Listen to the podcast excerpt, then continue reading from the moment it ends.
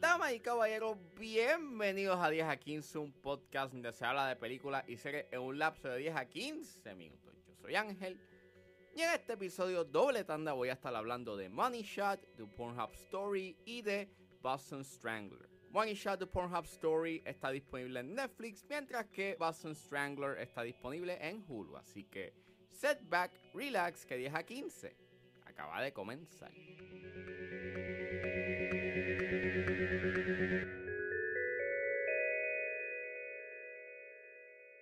Do you remember the first porn you ever saw? It was at a sleepover, and at like 2 a.m., something special came on. And I'm like, two women can do that? an eight person geriatric. I mean, anything can be porn. Pues Money Shot, The Pornhub Story es un documental dirigido por Susan Hillinger y presenta el surgimiento de una de las plataformas para adultos más famosas y la reciente controversia que ha tenido en los últimos años. Disclaimer, este documental tiene temas de violación, pedofilia, tráfico sexual, abuso sexual infantil y porno venganza, por lo cual sugiero discreción.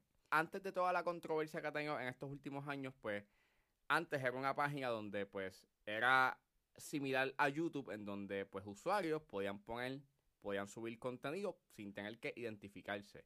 Y eso dio consigo a que se subiera contenido ilegal. Y diferentes organizaciones han querido detener y han señalado esta conducta que se ha dado en la plataforma y en diciembre del 2020 salió un artículo del New York Times que habla sobre este asunto y la falta de moderación en la plataforma. Esto hace que Mastercard y Visa en respuesta bloquean el uso de sus tarjetas de la plataforma y en respuesta Pornhub elimina más de 10 millones de videos de usuarios sin identificarse. Esto también trae consigo a que el gobierno canadiense eh, intervenga y, personas que están este, involucradas en estos videos sin su consentimiento, pues este eh, demanden a la compañía y esto pues trae consigo a todo lo que está pasando y la razón por la cual se hace este documental.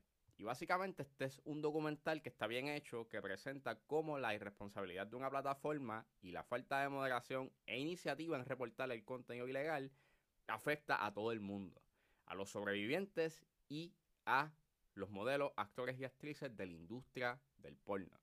Y cómo las personas que trabajan en la industria y que básicamente están actuando bajo los marcos de la ley, al final del día terminan siendo discriminadas y culpadas debido al oficio que ejercen. Y, respectivamente de, de tu perspectiva que tengas sobre ser un trabajador sexual, el oficio sigue siendo un trabajo y debido a esto se han dado leyes que imposibilitan a que una persona que trabaja en la industria o que sencillamente quiera, eh, quiera ejercer el oficio pues no pueda básicamente recibir un salario por dicho. Y básicamente el documental trae una conversación a la mesa que es una bastante profunda y frustrante. Los testimonios que traen a la mesa ambas partes tienen unos puntos sumamente válidos y al final MindGeek, que es básicamente la compañía que corre Pornhub, tiene que responsabilizarse de sus acciones. Pero el documental en cierta forma te está trayendo a la mesa de que no se puede generalizar y culpar a los modelos, actores y actrices que pues contribuyen en cierta forma a la página por las faltas que han hecho a la compañía.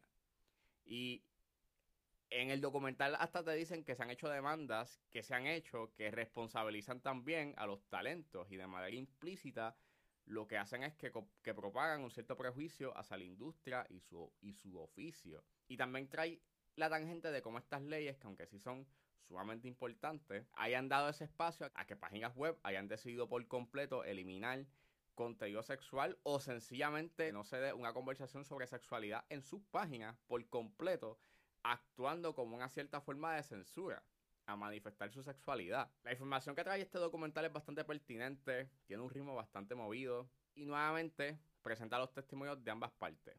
Pero me estuvo bien interesante que trajeran personas que trabajan haciendo contenido y que nos presentasen un poco de su vida fuera de lo que se ve y no este dentro del contenido que hacen y hasta llega a grabar momentos donde ellos graban su contenido y la manera en cómo lo filman cómo filman estas escenas me gustó mucho que lo hiciesen desde una manera bien respetuosa y con mucho tacto. Creo que lo único negativo que, que tengo con este documental sería en que hay personas que trabajan en la industria que se presentan para hablar de un punto en específico y ya pero no abundan mucho sobre la experiencia o, o, quiénes son estas personas. Como por ejemplo en el caso de Natasha Dreams, que la presentan en varias ocasiones, pero nunca nos adentramos por completo en su experiencia como una actriz transexual en la industria y pues la experiencia que haya tenido. Creo que, creo que eso hubiese sido bastante interesante ver esa perspectiva trans y esa perspectiva you de dentro del espectro de la comunidad LGBTQIA+. Y, y a pesar de esa inconveniencia, pienso que es un documental que está bien logrado. Y pienso que la conversación que trae a la mesa es sumamente importante. Así que, nada, vayan a verlo, porque creo que es un documental sumamente pertinente. They neglect to see that sex work and sex trafficking are two completely different things. Sex workers in general were deplatformed across the internet. 72% of us lost our income. If it wasn't for porn, like I probably wouldn't be alive. It's not just an attack on porn, it's an attack on people being able to express themselves. And the people who get left in the dust are porn performers.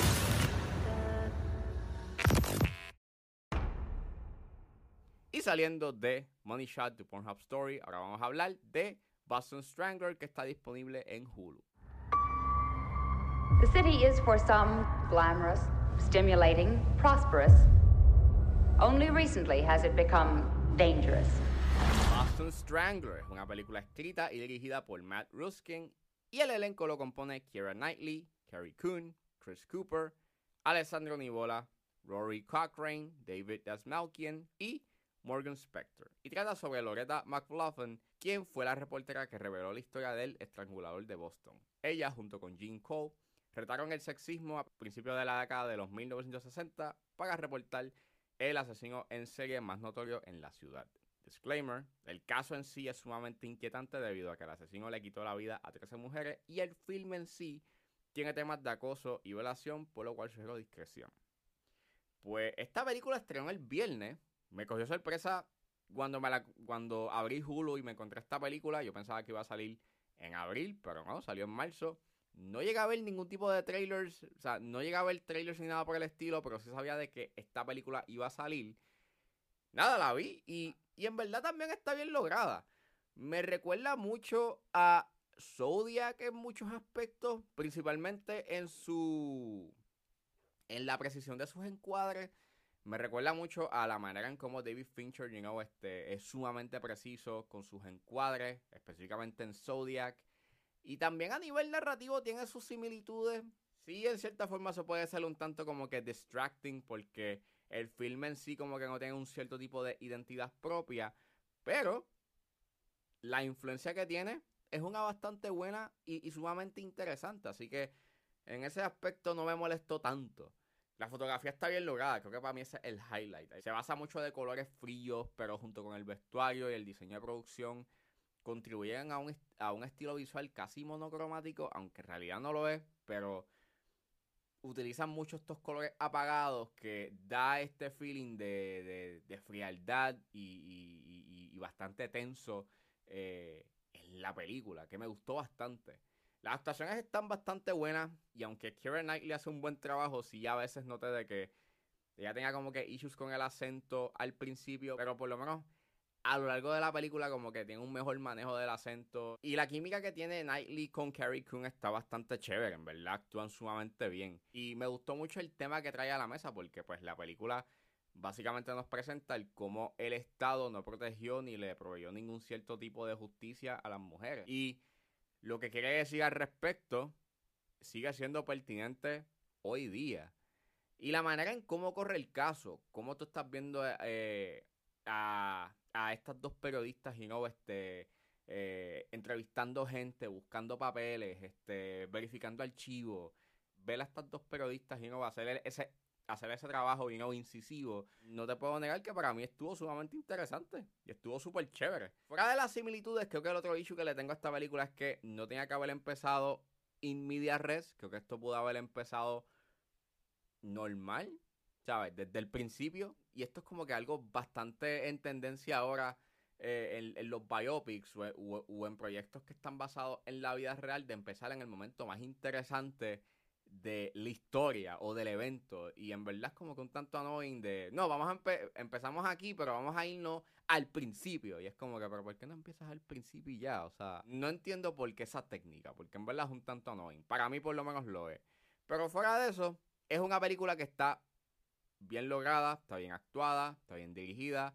Y a pesar de esa similitud con Zodiac, no me molestó, porque creo que la historia que quería decir al respecto eh, es una bastante importante y está bien lograda, a pesar de esas similitudes que pueda tener con el proyecto de Fincher. There's more than one lunatic out there, and you're gonna get us both killed.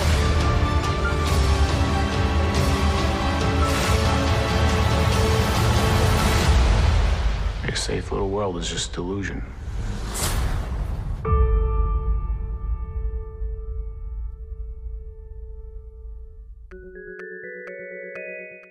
Fue todo en este episodio de 10 a 15. Espero que les haya gustado. Suscríbanse a mis redes sociales. Estoy en Facebook, Twitter e Instagram con. Recuerden suscribirse a mi Patreon con un solo dólar. Pueden suscribirse a la plataforma y escuchar antes de su estreno los episodios de 10 a 15 y a 4x3. Me pueden buscar en la plataforma como Ángel Serrano o simplemente escriban patreon.com 10 a 15. También me pueden buscar en su proveedor de podcast favorito como 10 a 15 con Ángel Serrano.